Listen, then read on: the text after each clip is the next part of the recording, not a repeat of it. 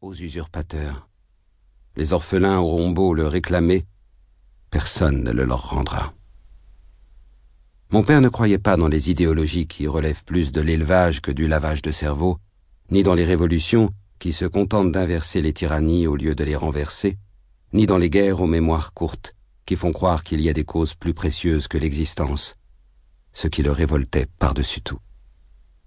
Il aimait la vie, avec ses hauts et ses bas, ses miracles et ses imperfections, ses kermesses et ses minutes de silence. Mon père était capable de composer un songe à partir d'une volute de fumée. Il profitait de chaque fête comme si c'était la dernière, persuadé que nos rares mérites sont les moments de joie partagés avec les êtres que nous chérissons, et en dehors desquels le reste n'est que concession. C'est lui qui m'a appris à faire d'un sandwich un festin. C'est encore lui qui m'a certifié qu'être un homme, un vrai, revient à ne pas essayer d'être autre chose que soi-même. De cette manière au moins, on ne trompe personne. Le seul conseil qu'il m'a donné est Vis ta vie. D'après lui, c'était l'unique conseil sensé. Dans les années cinquante, il m'emmenait écouter les rois du boléro, de la guajira, de la charanga. Je découvris ainsi cette sacro-sainte charité humaine sans laquelle le monde ne serait qu'un chahut démentiel, la musique, ce don magnifique que Dieu envie aux hommes.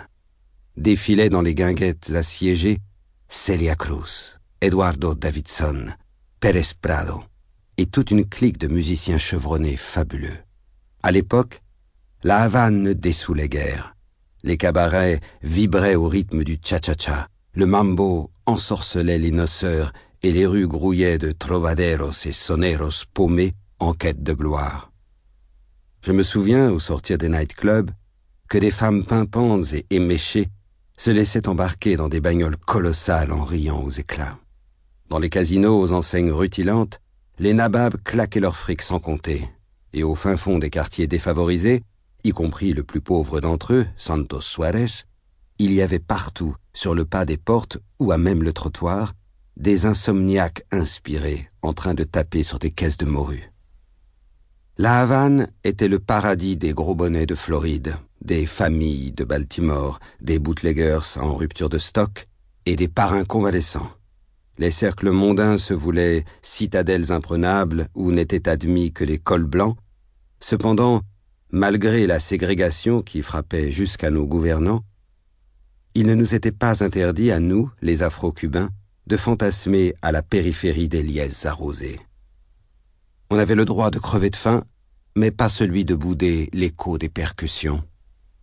Un soir, dans une salle archibondée, j'avais assisté à un concert del Barbaro del Ritmo, l'inimitable Benny Moré. Quel choc Je venais de rencontrer mon prophète.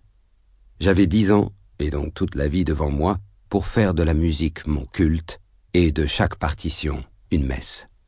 C'est ainsi que je suis devenu chanteur. Je m'appelle Juan del Monte Jonava, et j'ai 59 ans.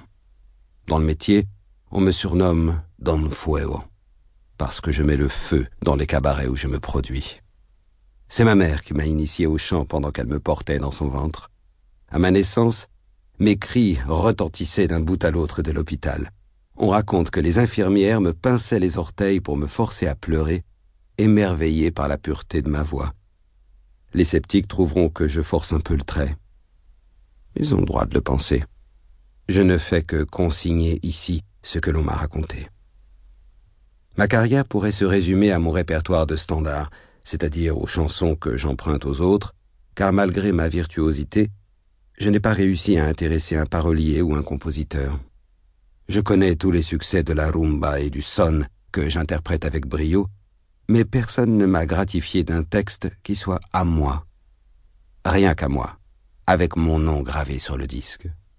Bien sûr, j'aimerais éditer un tube avec ma photo sur la jaquette, survolter les troquets avec mes chansons à moi, ou écouter distraitement ma musique dans un taxi, tandis que le chauffeur perd de vue la route à force de se demander si c'est moi ou un sosie.